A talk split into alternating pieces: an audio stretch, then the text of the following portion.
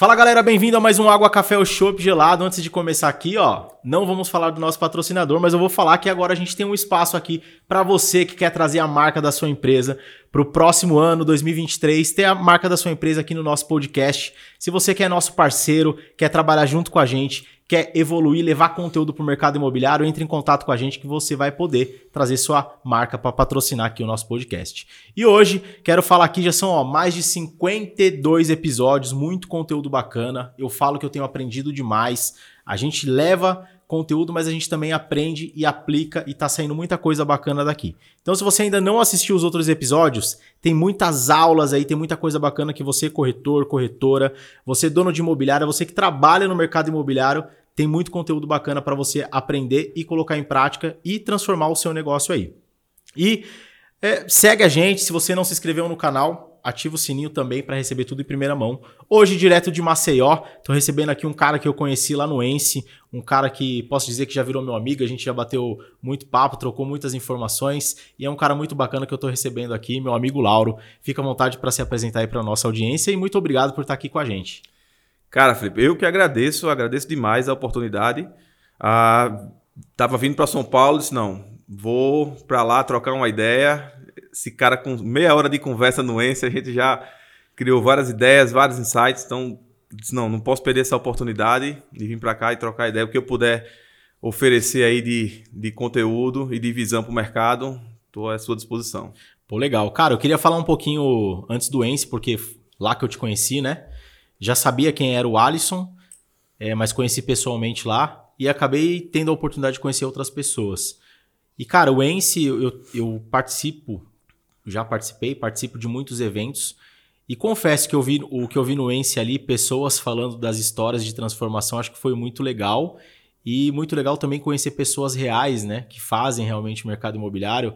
Eu trago muito aqui que o mercado imobiliário ele é feito por anônimos, pessoas que têm resultados e muitas vezes não estão nas redes sociais, mas que têm grandes resultados aí. Eu vi lá no Ence, muito bacana, e foi no Ence que a gente teve essa proximidade. Bom, é, como a gente começa aqui no Água Café ou Chopp Gelado, eu queria entender como que você chegou no mercado imobiliário, né? Eu costumo dizer que sempre ou foi um parente ou foi um amigo e você tem uma trilogia, né, de três possibilidades que você até apresentou lá no Ence, que são as possibilidades que trazem a pessoa para o mercado imobiliário. Queria que você falasse dessa trilogia, mas queria entender como que o Lauro chegou no mercado imobiliário. Show.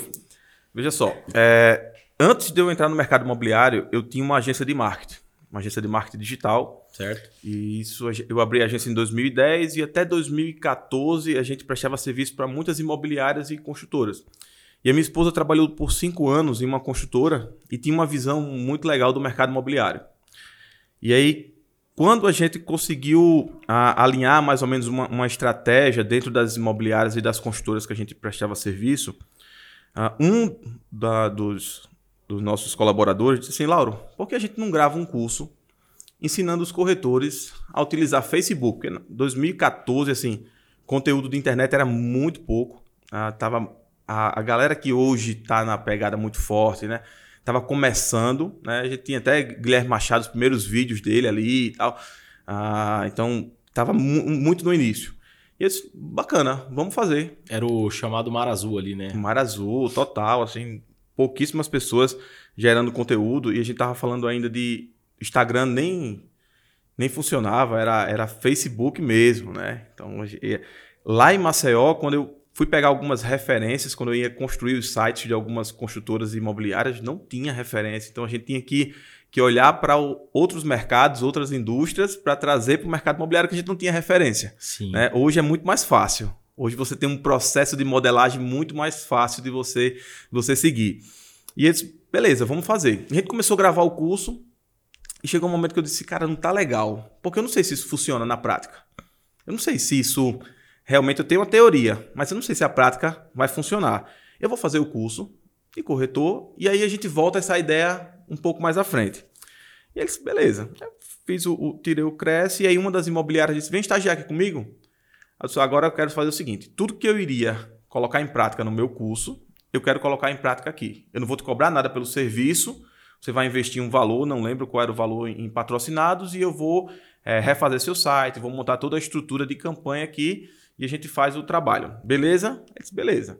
Em seis meses eu fiz 265 mil em comissão. Meu amigo, eu não tinha, não tinha noção do que era dinheiro. Somente não... através da sua estratégia. De estratégia de rede social, Facebook bombando, né? E eu sei, ó, todos os clientes que vieram dessa estratégia, eu atendo. Então, assim, eu não lhe cobro nada, mas eu atendo esses tá. clientes. Até para validade do pra... começo ao fim, né? Isso. E aí ele, não, tudo certo. Isso deu muito, muito certo mesmo e gerou até um desgaste da imobiliária. Ah, você está pegando os melhores clientes e tal. Cara, não, foi um, um, acordo que eu fiz com ele de uma, de uma estratégia nova que ele vem trazendo para cá. E isso deu, deu muito certo. Lá na, agência era uma luta para a gente tirar 5 mil reais no mês, 6 mil reais, depois que pagava todo mundo, funcionário e tal, não sei o que, estrutura. E quando a gente fez minha primeira venda com 30 dias, que eu fiz 14 mil reais, essa mulher ó, acaba com a agência, vamos focar aqui, que aqui é o, é o mar azul, aqui é onde a gente tem, tem possibilidades. Então vamos trazer tudo que eu tenho de marketing para dentro desse negócio e a gente foca no, no, no nosso digital. Eu não tinha pegado offline, né? até hoje eu tenho também essa dificuldade, mas a parte online eu tinha uma visão muito boa que eu disse, vamos trazer para o mercado imobiliário. Porque até então a, a gente sempre enxergou o mercado imobiliário muito sério, muito rígido. Tá. E eu, e eu sempre dizia, pessoal, gente, o trabalho ele tem que ser feito. Ele não tem que ser chato.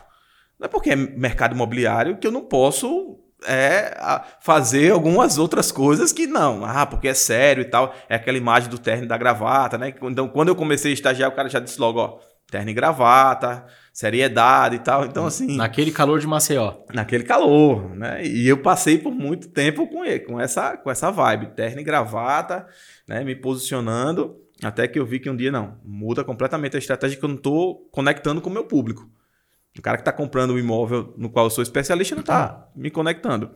Então, eu comecei em 2015, através de uma ideia que era fazer um curso para o mundo digital e abriu as portas da corretagem. Então, através disso, eu comecei a analisar que você só entra na corretagem por três motivos. Você não está na escola achando que vai ser corretor. Na, na escola você é, ou é médico ou advogado. Não tem Sim. muito isso, né? Então, você vem de família tradicional, que acha que você tem que arrumar um emprego, um concurso. Então, esquece.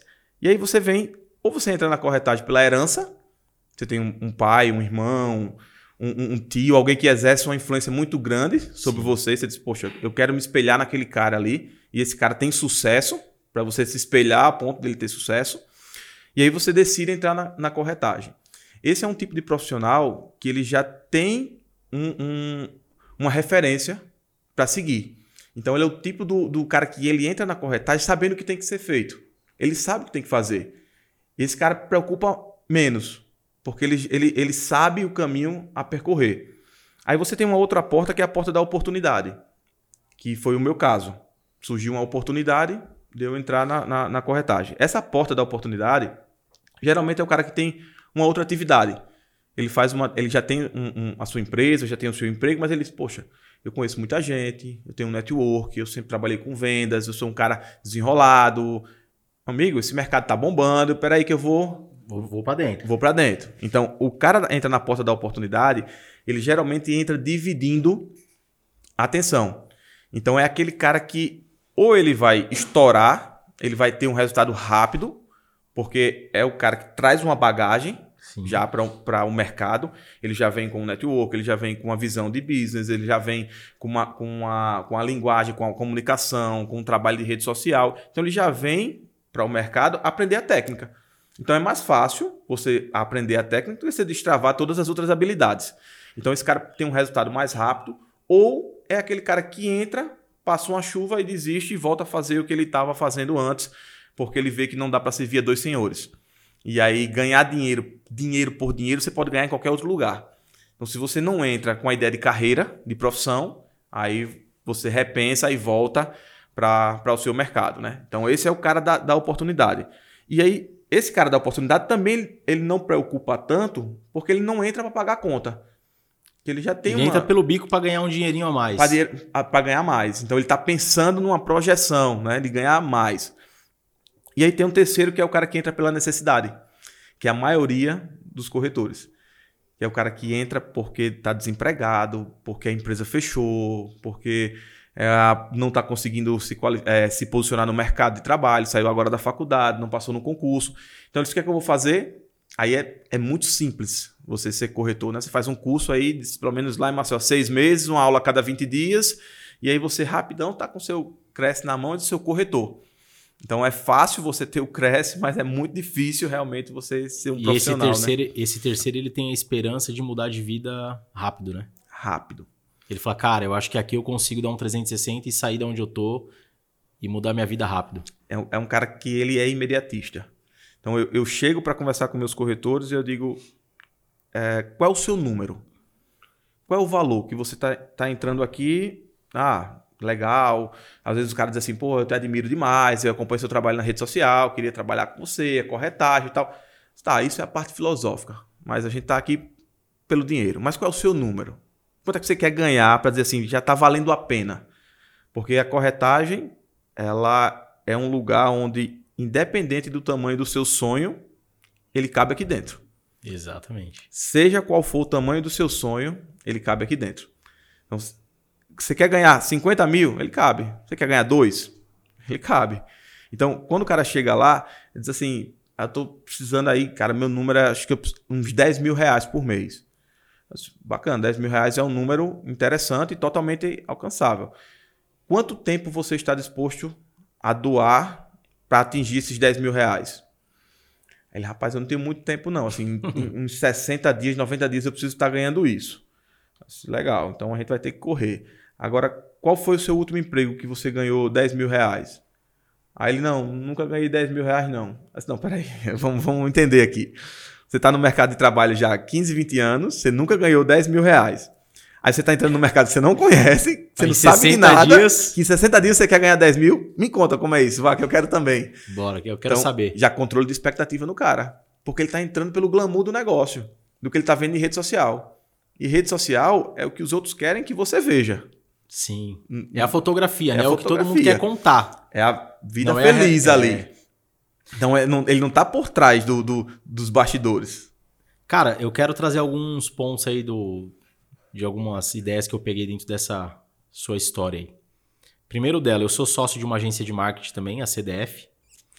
E eu queria entender qual, qual que era a sua dificuldade em entrar no mercado imobiliário, entrar em imobiliárias é, por conta da mentalidade das pessoas? Se você teve dificuldade, qual foi sua experiência em levar para o mercado? Falar, cara, isso daqui é importante para o seu negócio, isso daqui é importante para você ter crescimento. Você teve esse impacto? Você sentiu isso? Como que foi é, antes de você entrar no mercado imobiliário? Qual foi sua visão é, e sua experiência com o mercado imobiliário? O que, que você enxergava do mercado imobiliário como uma agência de marketing?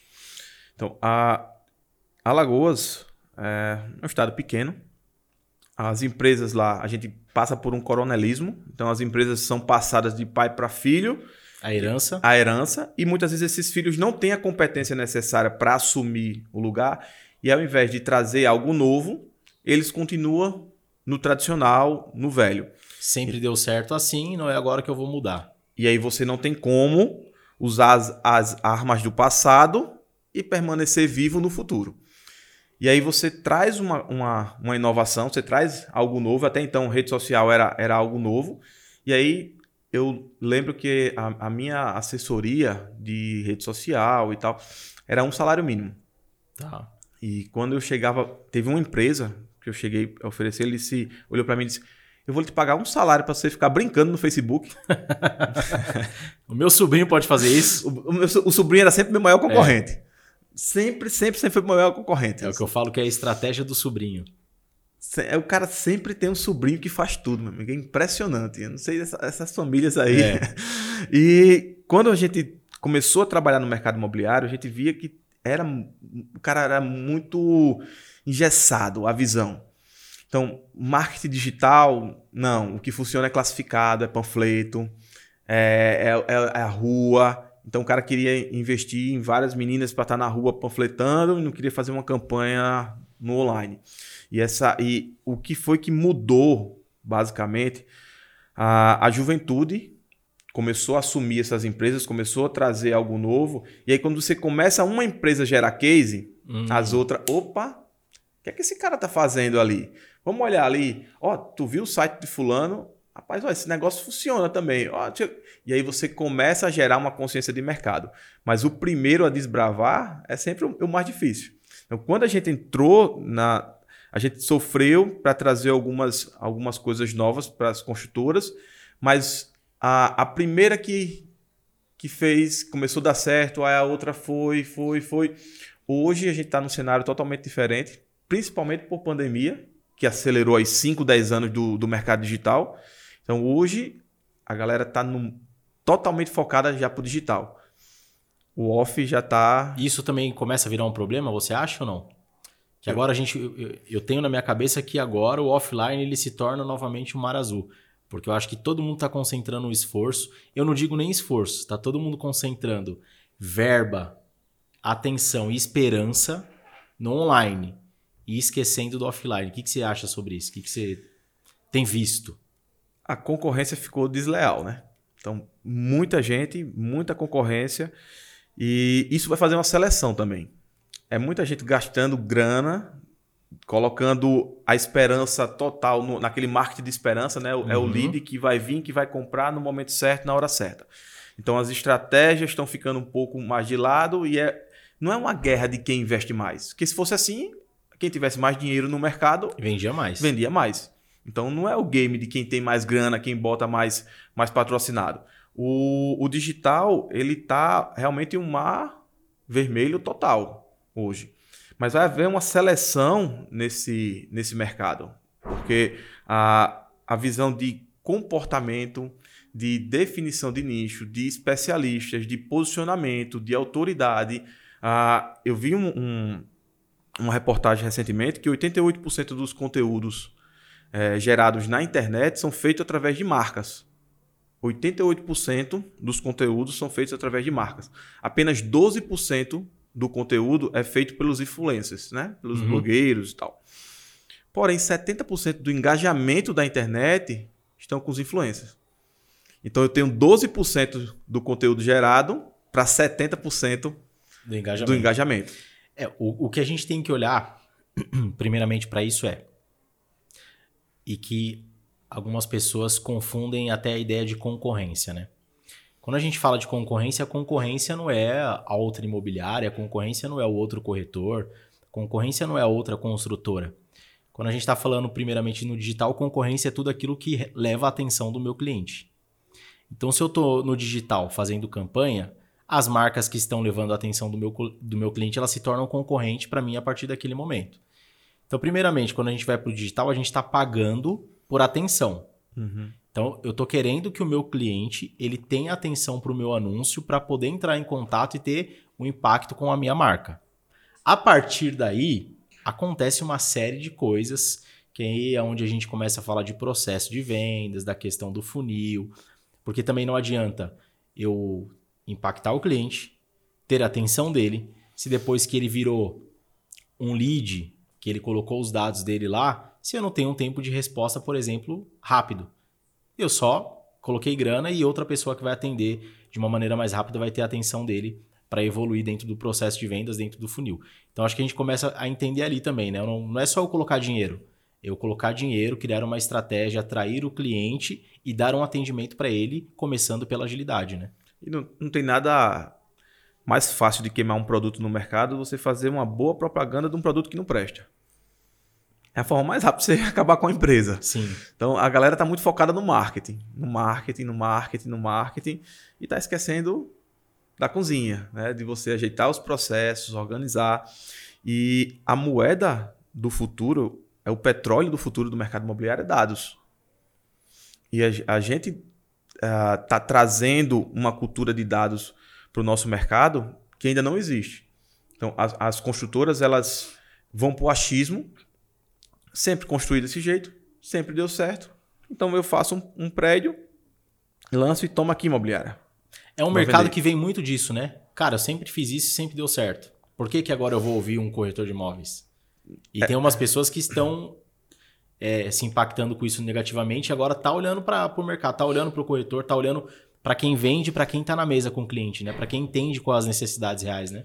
Era, era um, um, outro um outro formato, né? Era um outro período, e aí você tem construtoras de 30, 40 anos, que vai fazendo meio que um Ctrl-C, Ctrl-V dos seus prédios, e aí vai ficando igualzinho a, a, a, o mesmo produto, aí chega uma outra que traz uma postura diferente, traz uma inovação, traz serviço para o prédio, né? entende o prédio não só como, como um areia, tijolo, cimento, mas como um software também que precisa ter, ter, ter serviços embarcados, ter tecnologia. Que vai existir vida ali dentro. Vida, design. Então, assim, uh, o Zanotto tem uma frase perfeita que ele fala: não é areia, tijolo, cimento, é o porquê aquela comunidade precisa daquela areia, tijolo, cimento. Então, se você não sabe o porquê, não adianta. Não adianta você colocar um produto no, no mercado. Ah, só para colocar? Então, tá vendendo tudo para todo mundo. Então, foi um período muito perigoso esses últimos dois anos, porque a, foi tudo que você colocava vendia. Então, hoje não tem estoque no Brasil. As construtoras não têm estoque pronto. É, eu, assim, eu, eu trabalho muito isso, a questão do porquê, né? A galera que me segue já viu algum dos meus vídeos falando do porquê, né? E alguns deles eu trago até a ideia da minha filha, que é o meu grande porquê. Uhum. Mas é, existe livros, né? Comece pelo porquê, o Cortella que tem o livro que fala assim, o porquê as pessoas fazem o que fazem, né? E aí, cara, tá, por que, que eu vou comprar esse terreno? Por que eu vou construir um prédio aqui? Por que, que as pessoas comprariam esse prédio que eu vou construir? Acho que já começa daí, né? Não é pensar no, no na areia, tijolo e cimento que você falou, é o porquê. Por que, que a pessoa vai investir aqui? Por que, que a pessoa vai querer morar aqui? E aí o porquê começa a trazer várias lições pra gente do que pode ser feito, né? E o principal, né? A, a, a construtora pode fazer essas perguntas, ela pode detalhar isso, mas talvez a sua superioridade dizer assim, não, o que eu fiz a minha vida toda deu certo, porque eu vou mudar. Ele negligencia alguns fatores importantes. E aí você lança um produto no mercado, não vende, um estudo que você poderia ter gasto, sei lá, 50 mil reais para fazer um estudo de mercado bem feito, não vende, você tem que empurrar 200, 300 mil em campanha de publicidade para poder reposicionar um produto que está errado, ele já nasceu errado. Então a gente, a, em Maceió, a gente conseguiu identificar um, uma tipologia que estava ficando. A gente comecei a fazer estudos, o, o estoque da cidade, a gente não tem estoque, a cidade não tem estoque. Na verdade, o Brasil todo, esses últimos dois anos, você uhum. pega assim. Acabou, ah, né? Qual é a construtora que tem imóvel pronto para vender? Não tem. A pandemia né? acabou com o que tinha. Acabou. Maceió, a gente teve uma, uma, particularidade que foram alguns bairros que afundaram por conta da, da extração do salgema da Braskem. Uhum. Então a gente está falando de 14 mil famílias que tiveram que sair das suas casas e procurar nova moradia. Isso enlouqueceu o mercado de locação, porque imagina, não tinha produto para isso. Era, era um dia estava 1.500, no outro dia está 2.500 o mesmo imóvel para alocar. Né? Oferta e demanda. E os imóveis prontos da cidade se esgotaram. Ah, foi uma loucura. Então, além da pandemia ter potencializado, a situação da Braskem também Sim. potencializou muito. Então, era um, era um momento que tudo que você vendia, colocava no mercado, você vendia, você vendia, você vendia. E aí foi ficando alguns estoques. E na nossa análise de dados, a gente viu que tem um produto de mais ou menos 75 a 90 metros. Esses apartamentos estão ficando. E visualmente é um produto que você fala, cara, é um produto que vende. Que vende. Mas através dos dados você identifica que não tem um giro. Não está girando. E aí, o, o de um quarto, de dois, está voando. E os de 150, 130, 200 metros em diante também do, do, do alto padrão voou. E esse intermediário ficou. E aí a gente vamos olhar o, o porquê desse produto tá, tá ficando. É um produto que está ah, ficando caro o, o valor que você pagaria nele, você pega um usado de 5, 6 anos, com o dobro da metragem. Então, o local, ele, o, o, morador da cidade, ele diz assim: eu prefiro pegar duas, três quadras atrás da praia, tá. um usado, pagar o mesmo valor num produto do que ir para um tamanho menor e estar tá mais próximo da praia. Porque se você perguntar quantas vezes eu fui na, na praia, então assim, a gente acaba não, não utilizando. E esse produto foi ficando. E recentemente uma construtora lançou uma, um prédio de apartamentos de 80 e poucos metros, justamente o, o que está ficando no mercado. E no lançamento, ela, ela, o argumento dela foi: estão lançando muito quarto de sala e dois quartos. Está faltando produto Três dormitórios. Três dormitórios de 80 metros no mercado. Não fizeram estudo. Na hora que eles falaram assim, não estudaram o produto. Tem três meses de lançado, foi vendido, sei lá, duas, três unidades só, e eles estão se perguntando por que não está vendendo. Aí, aí, o erro é do estagiário. Aí o estagiário, e agora é, corretor, toma aqui, ó, venda, premiação, né? Vamos aqui, vamos treinamento. Já nasceu errado.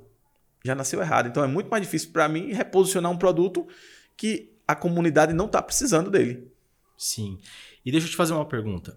Você trouxe a ideia de que você foi criar o curso e aí você se pegou no momento e você falou, cara, eu preciso validar isso daqui antes de oferecer para o mercado. E talvez eu vou te falar que seja o primeiro que eu ouvi falar isso, porque a gente sabe que muitas pessoas jogam aí, criam uhum. soluções uhum. para vender. E aí você trouxe uma estratégia, você foi convidado por uma imobiliária onde você falou, cara, mas eu quero usar o que eu acredito e quero validar. E aí nesse momento você criou a estratégia de marketing, aplicou a estratégia de marketing, trouxe o comercial, validou o comercial. Dentro dessa sua experiência, o que, que você pode trazer e, e validar ou até é, confirmar a importância de você ter um marketing alinhado com a equipe comercial. Isso é um dos segredos, isso é um dos pontos que pode trazer sucesso e velocidade de vendas? Quando a gente iniciou esse trabalho, eu entrei março de 2015, eu iniciei, peguei minha carteira do Cresce e iniciei na, na imobiliária. Outubro de 2015, essa imobiliária fechou. Foi aquele meio da crise mesmo, assim, e eles fecharam as portas. E seis, sete meses depois, eu saí de iniciante para dono de uma imobiliária. Então, com sete, oito meses, eu estava abrindo o meu escritório, tá. junto com, com um colega que me chamou, e eu tive que aprender tudo muito rápido. agora, eu consigo enxergar lá atrás a conexão da quantidade de problemas que eu tive dos meus, dos meus contratos, dos meus negócios, que era para realmente trazer uma velocidade de aprendizado. Então, pouco tempo depois, eu estava abrindo o escritório e aí eu tive que treinar a equipe, logística, processo, toda uma, uma operação em menos de um ano como profissional. Então foi muito difícil para mim, eu tive que amadurecer muito rápido. E é, é um amadurecimento que custa. Porque a estrutura, você está pagando aluguel, funcionário, né? e, e, você está ali começando algo tudo do, do zero. E a gente. A primeira coisa que eu identifiquei, uh, eu trabalhava muito com agência de marketing.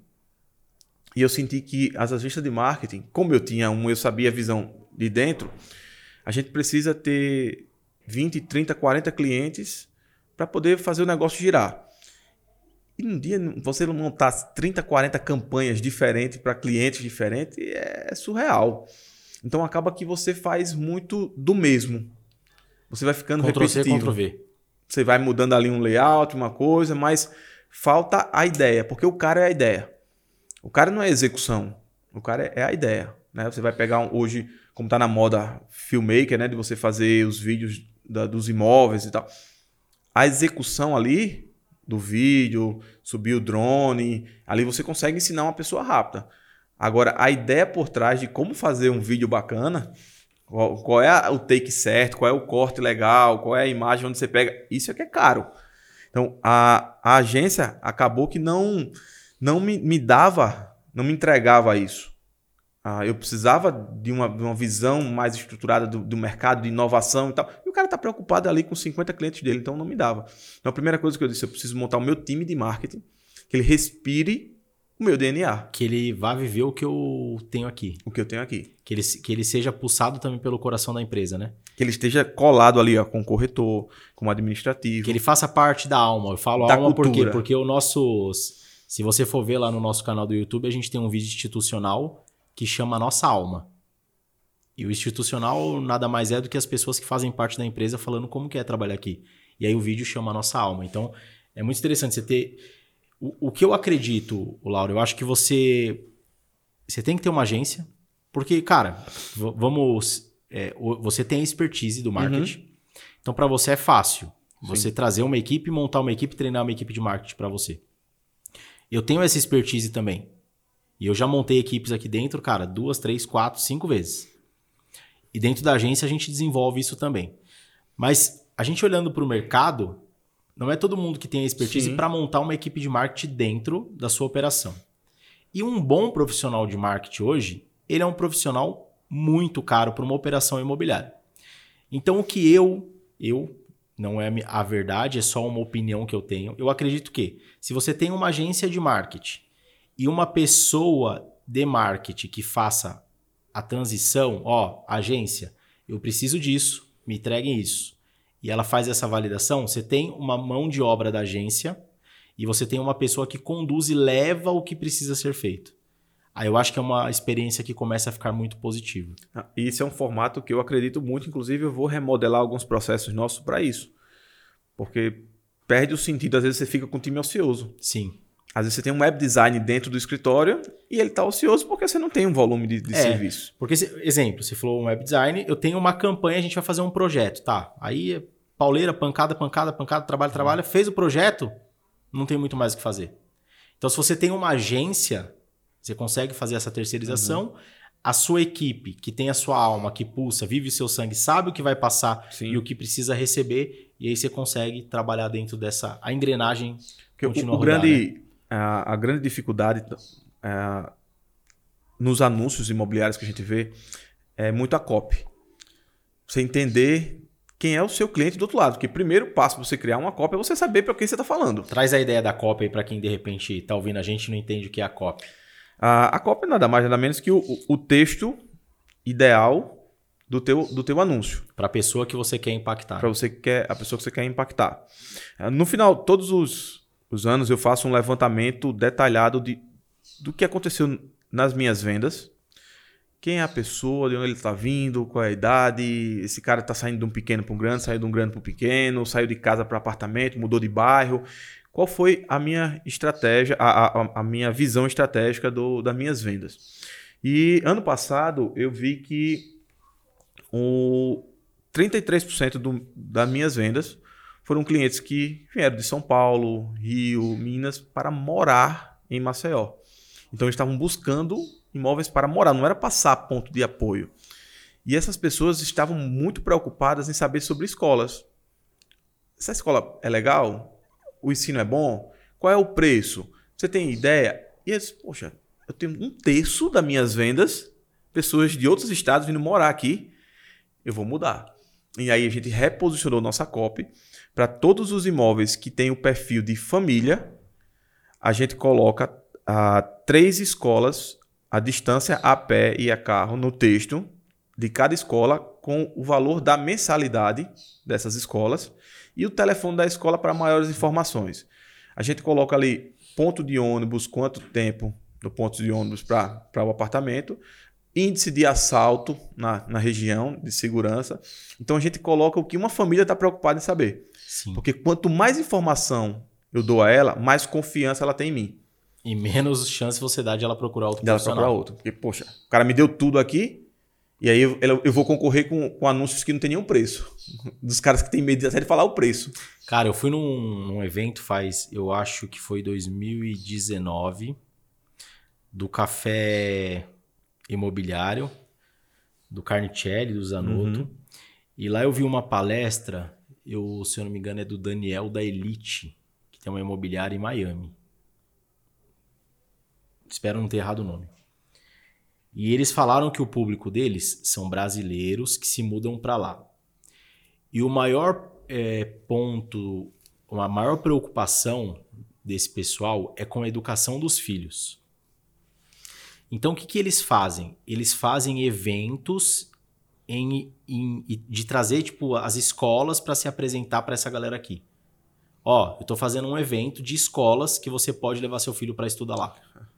Então a captação dos chamados leads, captação dos clientes, eles fazem aqui apresentando como que é os filhos deles estudando lá fora. Então já vai na raiz, tá? Eu já identifiquei que o meu público é esse. Então, aquela ideia, saindo do digital, qual é a ação offline que eu posso fazer uhum. já para impactar o meu público? E aí ele mostrou essa estratégia, eu achei ela muito bacana. Então é, é legal você falar isso daí, porque através da copy, cara, eu estou muito assertivo. Eu estou muito dentro é, e trabalhando realmente a dor, a preocupação do meu cliente. Então eu crio um rapport, né? Já crio uma conexão e já crio a confiança de falar, cara, essa imobiliária, ela tá me entregando tudo que eu preciso. Então eu confio neles e vou comprar com eles porque eles são as pessoas que me educaram. Eu criei uma jornada uhum. ali para educar o cliente na hora dele tomar a decisão, ele confiar e realmente. Você tem, você tem alguns, alguns prédios que o forte é, é locação por temporada, então muita gente vai trabalhar. Na pandemia foi Muita gente escolheu Maceió, que é uma cidade barata, que tem uma qualidade de vida sensacional. Então muita gente foi para lá para passar seis meses, um ano. Ah, você está de home office, então você escolhe o, lugar que você quer ficar. E a gente começou a ver que essa, essas pessoas que compravam esses apartamentos, até mesmo para ponto de apoio, depois, ah, quando eu sair, que eu não mudar de ideia, eu deixo alugando aqui. Esses caras se preocupavam em saber qual era o mercado, o supermercado, o mercadinho que era delivery, que entregava eles queriam saber qual era a melhor internet da região. Então, o que fazia de, de praticidade da vida dele, que ele está na frente do computador ali, ele quer tudo prático. Sim. Então, as minhas copies também, para esse tipo de produto, já não fala de escola.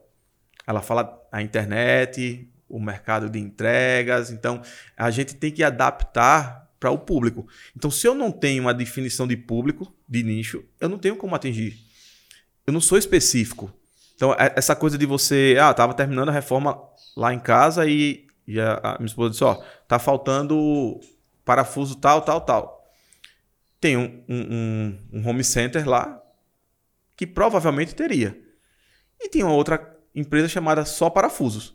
Eu não vou perder tempo lá no home center, eu vou na Só Parafuso, que não tá dando nada, que não tem um parafuso lá. É, é então, é só parafuso, vou lá parafuso. eu vou achar. Então, é eu sou especialista, então eu tenho que deixar muito claro para o meu público o que, o que eu faço. Quando você é uma imobiliária que você tem diversos segmentos trabalhando, é um pouco mais complicado. É um nicho do nicho, né? É um nicho do nicho. Você tem como deixar isso muito claro na COP que você vai estar atuando. Sim, isso diz muito. O é, Aaron Ross ele tem dois livros, né? Que a galera usa muito no mercado uhum. imobiliário. Uhum. Que um é o Receitas Previsíveis que aí vem muita questão do MQL, do SQL. E ele tem um livro que, ele, que é o hipercrescimento. E dentro do hipercrescimento, ele traz a estratégia, se eu não me engano, é a primeira, que ele fala que é você saber é, desenhar o seu nicho. E, se possível, o nicho do nicho, que é onde você vai conseguir impactar mais pessoas e ser procurado especialista por aquilo. E aí você consegue ter muito mais resultado ele traz muito essa ideia, e você trouxe o exemplo aí do só parafusos, né? Uhum. Cara, eu aqui é o nicho do nicho. Então aqui você vai encontrar e o cara vai vir porque ele precisa só daqui, então ele vai vir direto é, porque eu resolvo o problema que ele tá naquele momento. E cara, conta aí pra gente, é, falando de dados, né? É, antes de entrar na importância dos dados, que é muito bacana, tem muita aquela galera que fala, cara, mas eu não, não consigo buscar dados, não consigo usar isso, como que eu posso fazer para começar? Eu acho que o mais importante é você começar com o que você tem hoje, né? Cara, beleza, eu quero trabalhar com os dados, não tem um CRM que eu vou conseguir pegar daqui para trás, mas começa de agora. Qual é a dica? O que, que você pode falar da importância dos dados? Como começar? O que, que isso impactou no seu negócio? O que, que você pode trazer para a galera? Então, Felipe, a, a visão de dados é, é uma visão relativamente nova para o mercado imobiliário. Porque as pessoas acreditavam muito que o que tivesse era mostrar o, imóvel, o cara fechou, vamos partir para o próximo, e a tomada de decisão ficava cada vez mais difícil. Então, aos poucos, a, as empresas começaram a, a precisar ter, ter, clareza nos seus planejamentos, para onde ir, o que é que eu vou fazer agora. Uh, e isso começou a buscar um, um um cenário muito forte de, de dados, de dados. Ah, quando eu, eu, agora em março a gente iniciou uma nova, uma nova empresa que é a Jarvis, né? Na abertura aí você falou dela. Eu já tinha meu escritório imobiliário, juntei com um outro sócio que também já tinha o escritório imobiliário dele e a gente se juntou para fazer algo diferente. E quando a gente sentou para conversar, a gente só o mercado que eu acredito é esse. Então até a nossa logomarca tem lá Jarvis Inteligência Imobiliária. Então, o mercado que eu acredito é o mercado de inteligência, de foco, de nicho, de ser especialista, de dar o tiro certo, ser sniper. Sabe? Você passar ali horas e horas parado, procurando o tiro perfeito, não ser macaquinho com arma na mão. Sniper atirando, sales, né? O vendedor. Atirando para tudo que é lado, né? E aí quando você... Existem quatro fases do, de aprendizado. Em tudo que você vai fazer na vida, existem quatro fases de aprendizado. O primeiro, você é o incompetente inconsciente. Você faz muita merda, mas você não sabe o que está fazendo. Você é um incompetente inconsciente. Sim. Você está ali errando, mas você não sabe. E aí você começa a procurar informação, você começa a procurar conhecimento, e aí você passa para a segunda fase, que é o incompetente consciente. Você, pô, eu sei que eu estou fazendo merda, eu sei onde é que eu estou errando. Eu preciso mudar isso. E aí você vai buscar mais conhecimento, você vai treinar até que você passa a ser um competente consciente. Você está fazendo aquilo ali, você sabe que está fazendo certo, mas você está ali ó, de olho. Sabe quando você tá, vai começar a dirigir, aí você está na autoescola, e aí você entra no carro e o cara diz, ó, primeira, você passa a marcha, embreagem, aí você fica ali. Eita, embreagem, passar a marcha, olhar para o retrovisor, ver se está certo. Tal. Você está fazendo tudo certo, mas você está precisando usar a sua consciência ainda. Então você está precisando prestar atenção, é, usar o seu foco ali. E aí você começa a fazer, começa a praticar, começa a praticar e você vai para a última fase, o último estágio, que é o competente inconsciente. Aí você já está com o braço pendurado na janela, você já está aí fazendo. Você vai de um ponto a outro sem saber como chegou. Sem saber como chegou, porque você já está no inconsciente fazendo o que tem que ser feito. Então, e eu vou te falar que parece que você fez o meu curso de vendas, que é o Prática Intensiva de Vendas, porque eu começo o treinamento falando exatamente desses pontos, porque eu falo que a gente vai passar por todos esses. E eu ainda trago mais um que é o quinto, que é a fase da maestria, quando você faz tudo com maestria. É o quinto ponto. Então, quando eu vou começar o curso, eu falo, galera, pode ser que vocês passem por essas cinco fases, mas estejam abertos para entender que talvez vocês vão ouvir coisas que vocês já sabem, mas entendam e escutem do outro lado, entenda como uma outra pessoa faz. E talvez vai ter coisas que vocês nunca viram. Enfim, a gente vai passar por esses cinco pontos. Então, você falando aí, parece que foi um cara que participou do Prática Intensiva de Vendas. Eu já vou colocar o quinto. vou acrescentar o quinto agora no meu treinamento. Que é o maestria. Então, é o meu, você faz isso e faz muito bem. Né? Que é o, a gente pode colocar aí na analogia do, do carro, é o piloto de Fórmula 1. É. Né? Muito bacana. E aí, quando você começa a, a, a prestar atenção nos dados, é nada mais nada menos que você traduzir aquilo em planilhas, em relatórios, em, em informações, porque o dado ela é a tradução da informação. Sim. Você traz a informação, traduz ela e aí você aquilo se transforma em dados. Clareza. Clareza para você ter tomado a decisão. Então, hoje eu utilizo BI, mas a gente já usou planilhas, já usou Word, papel, caneta. É a forma consciente. Né? Consciente. Né? Não, não, não importa o jeito, mas ah, você tem que ter clareza para tomada de decisão. Como é que eu vou dar um próximo passo do meu negócio se eu não sei onde eu estou? Sim. Então, o nosso planejamento é muito claro. A gente traço uma linha, coloco ó, onde eu estou hoje, onde eu quero chegar. Então, cada item que a gente fala, eu estou hoje aqui, como é que eu estou hoje em treinamento? Eu estou hoje assim. Onde é que eu quero chegar? Eu quero chegar nisso. A partir daí, o que é que eu preciso fazer? Planejar, que é onde eu quero chegar, escalar, que é aumentar minhas vendas, e sustentar, que é a criação de uma cultura, de uma base sólida, de uma metodologia. Porque independente do governo ser Bolsonaro ser Lula, eu preciso vender. Independente de ter pandemia ou não ter pandemia, eu preciso vender. Independente de estar tá chovendo, estar tá fazendo sol, eu preciso vender. E isso eu só consigo se eu tiver metodologia. Porque eu tenho previsibilidade através de dados. Eu sei qual é a minha energia que eu coloco para gerar uma venda. Então, se eu não tenho essa clareza, o cara chega para mim e diz assim: minha meta esse mês é, é fazer três, três vendas. Eu digo: você tirou isso de onde, cara pálida? Como é que você quer fazer? Qual o seu histórico? Você, três vendas, tá. A minha meta é três vendas. Como? No chama que vem? Só, só esperando? Você sabe quantas ligações você faz para gerar um atendimento? Você sabe quantos atendimentos você, você faz para poder gerar uma visita? Quantas visitas você faz para tirar uma proposta e quantas propostas você tira para gerar uma venda? Você sabe o seu esforço?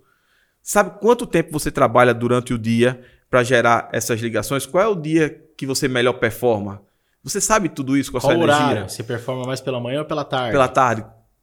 Você tem a noção exata de tudo que você faz para chegar em uma venda? Se você tiver, aí você tem que aumentar três vezes essa energia para chegar em três vendas. Agora, você chega para mim e diz que é três vendas, tá, começar de onde? Aí o cara parou. Porque ele quer começar de trás para frente, né? Achando que tem atalho. Né? E, e, e, é, e, é, muito motivacional. Então a gente tem que ter, às vezes, muito cuidado quando a gente vai na pegada motivacional. Ah, vou ter que fazer até dar certo, fazer até dar certo. Meu amigo, Faz o seguinte, ó, vamos quebrar essa parede. Agora você vai quebrar com a sua cabeça. A gente vai fazer até dar certo. É. Você vai quebrar, você vai morrer. Você não vai quebrar a parede. É. Então, se você não tiver as ferramentas certas, não adianta o que você for fazer, meu amigo, sem clareza de onde você quer chegar. E para isso, para a gente, foi muito é, claro e certeiro o trabalho que a gente colocou de dados. Porque a gente fez o nosso primeiro lançamento. A gente disse: ó, quem é o público que vai comprar isso aqui? É esse, esse, esse, esse. Tá. Beleza. Já definimos o público. Como é que eu vou impactar esse cara? Eu vou usar o gatilho tal, tal, tal, tal. A gente não mostrou uma perspectiva. A gente não mostrou nada. O gatilho que a gente gerou foi extremamente de exclusividade, de algo único, que ele estava tendo a oportunidade em primeira mão de sentar e ver uma planta assim, junto com o construtor, e a gente não mostrou perspectiva. Tudo pronto, mas sem mostrar. Só que não tem nada no mercado, não tem nada. Você vai olhar aqui, cara ficava louco com a possibilidade. Então, bateu tudo certinho, 80% do prédio vendido no lançamento com esses gatilhos. A gente vai fazer o segundo lançamento agora dessa mesma construtora, já está com o material tudo pronto. Não, não, sei, não dispara nada. Não vamos mexer. Quem é o público? É esse, esse, esse. Que é quais os gatilhos que a gente vai usar? Esse, esse, esse. Esse vídeo aqui eu só impacto esse aqui. Então a gente fez três tipos de material para atingir os públicos diferentes. Então, quando é que eu posso fazer isso? Se eu tiver foco. Eu não consigo Sim. fazer isso com 20 prédios, com 30 prédios. Aí eu vendi em um dia 30 unidades de um prédio, que eu cheguei pro meu time e disse: é muito melhor a gente vender 30 unidades de um prédio do que eu vender 30 unidades de 30 prédios diferentes. Eu não gero case, eu não gero relevância, eu não gero relacionamento comercial com o construtor. E com, com o cliente, porque no mesmo prédio você já tem 30 clientes que você vendeu lá. Então, uma estratégia que você pode criar, por exemplo, se você for começar a trabalhar com locação. Você já tem 30 clientes que você conhece Sim. lá dentro. Né? Então, você está posicionado. Tá, se, se, esses 30. Se pedir indicação de uma imobiliária, de um corretor para esses 30, quem que eles vão indicar? No mesmo lugar. Então, são muitas pessoas falando a mesma coisa no mesmo lugar sobre você. Então, eu também acredito que um esforço no único lugar vale muito a pena, porque é muitas pessoas falando bem de você no mesmo lugar. Eu acho e, que... e você cria um modelo que passa a ser replicável. Sim. Porque eu, eu chego para trabalhar com alguns corretores lá, a gente estava até conversando isso aqui fora do ar, que o cara é gênio. O cara não gosta de treinar, porque ele, ele pega o, o, o cliente, bota a bola para dentro e não gosta de treinamento, gosta que para ele é uma ladainha, é, é, é balela. Ele não gosta. Esse cara, para mim, é difícil trabalhar com ele. Porque gênio não é replicável. Eu não replico um Romário.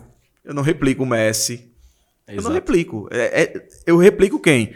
Um Juninho Pernambucano, um Zé Roberto, uns caras que treinaram muito e se tornaram top player. Então, a, a metodologia ela tem que ser replicável. Se eu faço algo de uma única vez que dá muito certo e eu não consigo replicar, para mim foi um resultado. Daqui a um ano já tenho gasto aquele dinheiro da comissão e não serviu para é. nada. Né? E quando eu tenho uma, um, um, modelo, um formato a seguir, cara, vamos lá, aí é escala. só adaptando, é só escalar. Cara, conta um pouquinho a história da Jarvis aí, como que nasceu o nome Jarvis, foi bem interessante, você contou lá no, no Ence. É, foi até aquelas histórias que vocês falaram que foi de arrepiar, né? É, Por que, gente... que nasceu o Jarvis? Então, é, eu e o Alisson, a gente sentou para conversar no final do ano e disse... Alisson, tô esperando você aqui, viu? E ele, e ele vem, viu? Vem? Vem, vem. E quando ele soube que eu tava vindo, ele disse: Não, agora. Ano que vem eu tô, eu tô lá. Bora, tô esperando você aqui. e quando a gente sentou para conversar, eu disse: Ó, vamos montar um formato, vai ser desse jeito aqui nosso formato de trabalho. Então a empresa já iniciou, já nasceu desenhada o que a gente queria, quais eram as metas, os objetivos e tal. E quando chegou janeiro, e nada de a gente começar a operação social, a gente precisa de um nome. A gente precisa de um nome. E esses nomes é, mais tradicionais, não. Eu queria algo que, que arrepiasse, assim, que dissesse assim, poxa, é isso. Não quero só colocar um nome no mercado. Quero algo que, que toque. Aí eu, em casa, do nada, eu disse, cara, acho que Jarvis. Jarvis, a inteligência do Homem de Ferro. É. Inteligência artificial do Homem de Ferro. E conecta muito bem que a gente está com inteligência de dados, uma coisa mais moderna e tal. Aí eu cheguei pro Alisson, esse cara extremamente mais tradicional, né? O público dele ele é nichado em famílias, né? Então ele, ele é o público dele, que ele, como corretor, atua. Eu disse, Alisson, a gente tá almoçando, eu disse, ó, pensei no nome Jarvis. Aí ele, não, Jarvis não. Acho que não vai conectar muito bem com a gente, porque a família, com essa coisa de tecnologia, não é muito. Acho que não. Não sei, não sei. Não, acho que não. Tá certo, beleza. Passou, vamos pensar em outro nome. E um dia à noite, a gente terminando uma reunião de planejamento, disse, meu irmão, tem que sair do nome aqui agora. Peraí. Vamos colocar aqui no quadro todas as palavras que a gente acredita que seja importante para o nosso negócio. Então, assim, paixão, amor pelo que faz, é, valores, prudência, ética. E a gente foi listando uma porrada de palavras no quadro. E chamamos alguns outros corretores estavam nas outras salas tal. Vamos aqui. Vamos circular aqui o que é que a gente acredita ser as, as principais palavras que vai formar um, um, negócio bem sucedido. E aí a gente começou. Listou. Quando a gente listou essas palavras, que olhou as iniciais, uh, batia o nome Jarvis. E aí o Alisson olhou assim e disse: ah, E aí, arrepiou? Disse, amigo, não tem nem o que falar agora. Porque a gente, ele começou com a palavra Jesus, né? a, a, a ponta da lança né? de tudo. E aí, logo em seguida, era P, que era paixão pelo que faz. Ele falou: ó, vamos tirar paixão e vamos colocar amor, porque paixão é passageiro, amor é eterno. Então vamos colocar amor. E aí foi formou o nome Jarvis, porque tinha um P ali que estava atrapalhando, tava atrapalhando o nome. Aí quando a gente mudou, ficou o nome Jarvis e hoje conecta muito, além da parte de inteligência de dados, conecta muito com os valores que a gente tem.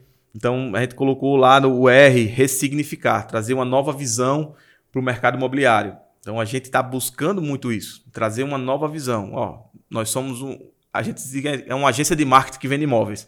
Então a gente é muito focado em marketing de dados, em marketing de conteúdo. Eu só não gosto muito daqueles vídeos que agora está na moda, que é o, o, corretor andando na, na casa e tal, porque fica muito modelo, né? Vídeo, de, é. vídeo de modelo, né? É mais o corretor do que o imóvel. É mais o né? corretor né? do que o imóvel. Então, assim, eu, é o único vídeo que eu, não, que eu não gosto muito. Até já fiz alguns e tal, mas eu acho que. Tem o Marcos Gomes, que trabalha com marketing, que ele fala que, na verdade, ele é uma agência de é, Marktech, que ele fala, que é marketing, marketing e tecnologia para o mercado imobiliário. Cara, e eu vou te falar que quando eu ouvi vocês falando lá do Jarvis, eu, eu gosto muito do Homem de Ferro, né? Eu falei, será? e aí foi, foi muito bacana a história. E é isso. Cara, a gente tá partindo pro final aqui do nosso bate-papo, mas eu queria que você contasse um pouco aí. Você tem um desenho, você está trazendo uma ideia de treinamentos para ajudar corretores, donos de imobiliárias. Conta um pouquinho sobre esse projeto futuro, mas que já está nascendo, já tá a, a sementinha já está sendo plantada. Conta um pouquinho aí. Rapaz, eu fui meio que jogado nesse, nesse mercado.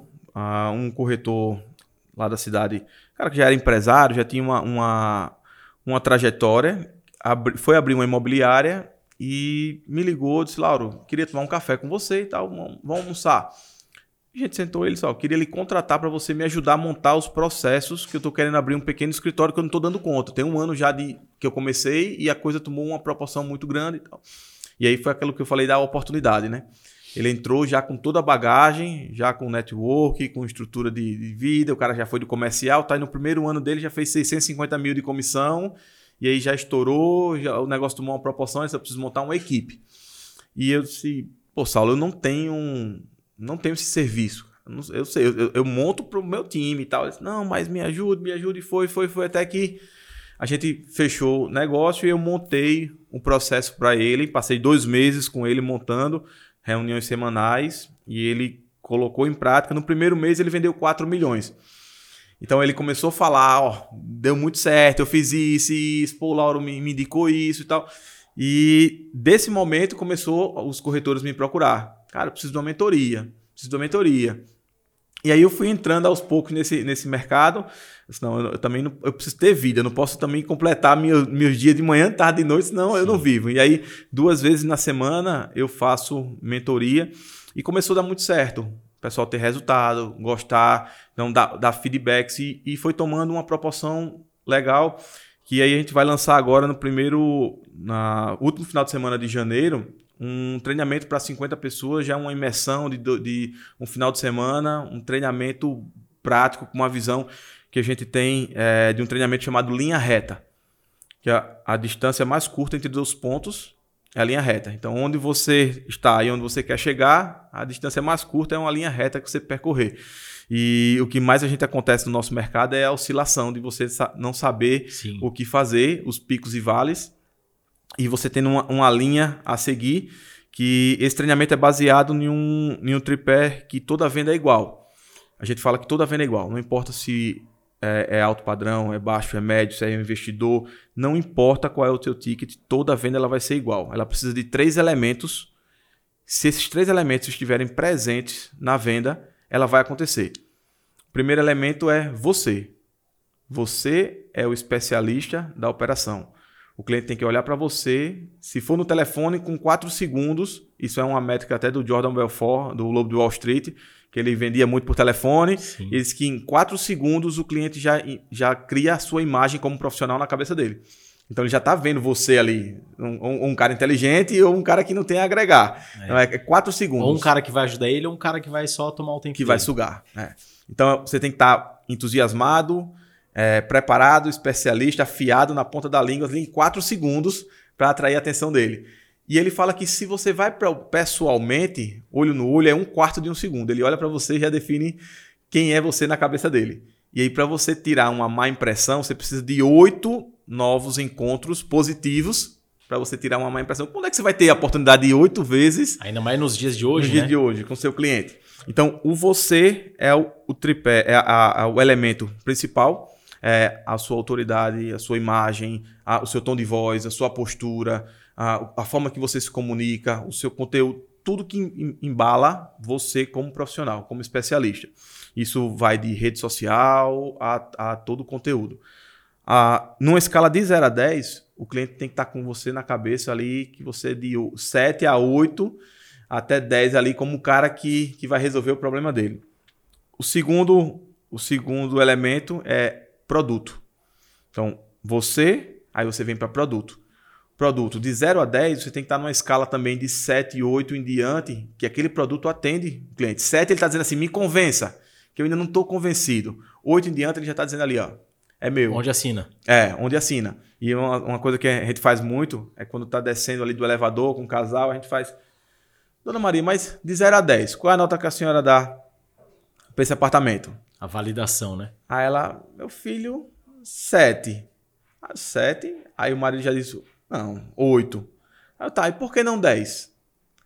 Ah, não, porque achei a varanda pequena. Assim, por que não quatro? Ah, não, porque o apartamento é muito bom, tá todo reformado, olha só aquele quarto ali e tal. Então, uma pergunta simples, a gente já identificou o que mais foi positivo e o que mais foi negativo para ela, para a gente poder direcionar ela para um, outro, um outro imóvel. E o terceiro é a empresa. A empresa, se tratando de lançamento, talvez seja o ponto principal da venda. Porque mesmo, você está vendendo um imóvel na planta, no chão. Se o cara não botar a cabeça no travesseiro dele, tiver a certeza que daqui a, a dois, três, quatro anos vai ser entregue. É a confiança da confiança. A né? confiança da confiança. Então eu chego muitas vezes que eu tenho, eu tenho. Vou mostrar um imóvel, e aí o cara diz, pô, Lauro, tu sabe a apresentação perfeita, tu sabe tudo sobre esse produto, gostei demais, mas empresa tal eu não compro. Então eu tinha eu primeiro elemento. Eu tinha produto, segundo elemento, mas eu não tinha empresa. Confio em você, gostei do produto, mas essa empresa. Não me passou confiança. Como também já aconteceu várias vezes, esse produto mesmo que a gente está vendendo, o cara dizer, pô, Lauro, rapaz, você parece que é o dono do, do produto, sabe de tudo, empresa sensacional, mas, cara, é pequeno, não cabe na minha família. Então, tinha eu, tinha a empresa, mas o produto não era o que ele o que ele queria. E essa empresa não tem um outro produto? Um outro... Aí... Aí encaixa. Como também acontece muito do cara gostar da empresa, gostou do produto, mas você foi uma negação como profissional, ele vai lá e compra com outro corretor. Então, se você não tiver você, produto e empresa, esses três elementos em uma escala de 7, 8 em diante na cabeça do cliente, você não fecha o negócio.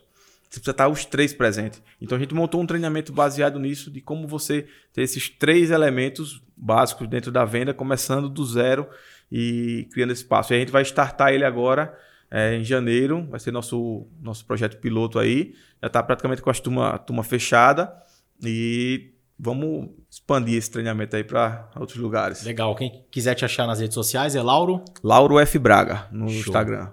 Legal, ó. Falo que aqui esse episódio, não só esse, como todos, tem sempre uma aula, alguma coisa para você aprender. E esse não foi diferente. Laura, eu queria te agradecer por estar aqui com a gente, por estar compartilhando. E queria pedir para você deixar um recado final aí para a galera que escuta a gente. Cara, eu agradeço demais a oportunidade. Você foi um cara que me abriu a mente. Não é a, o treinamento, o conteúdo, é pequenos insights que a gente conversando num bate-papo, num café e qualquer é, área que você for na vida, a, a maior autoridade da sala sempre vai ser o professor. Independente do seu nível de, de financeiro, a maior autoridade da, vida, da, da, da, sala de aula sempre vai ser o professor. E aí, você, quando estava lá na frente no ENSE, numa, palestra onde você falou da sua vida, da sua história, mas você gerou algumas sacadas que já mudou o rumo de um, de um negócio, já mudou a visão de um, de um outro. Então, assim, aprendi demais com você nesses, nesses dias. E se eu posso deixar uma mensagem aí para quem está ouvindo, seja você que está querendo iniciar, seja você que já tem uma estrada, não importa.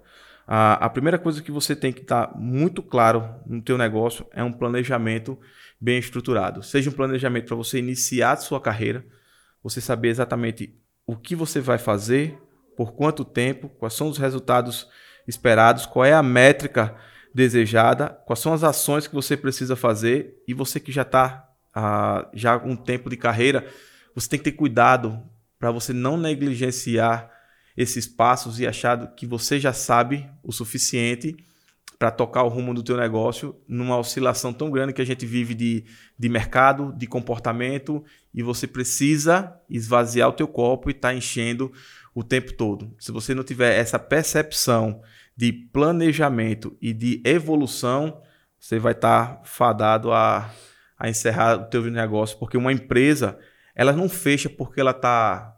Ela, as empresas não, não, não, fecham aí de, de 20, 30 anos porque elas estão fazendo alguma coisa de errado. As empresas não fecham porque estão fazendo coisa de errado. A maioria das empresas fecha porque estava fazendo a coisa certa por muito tempo.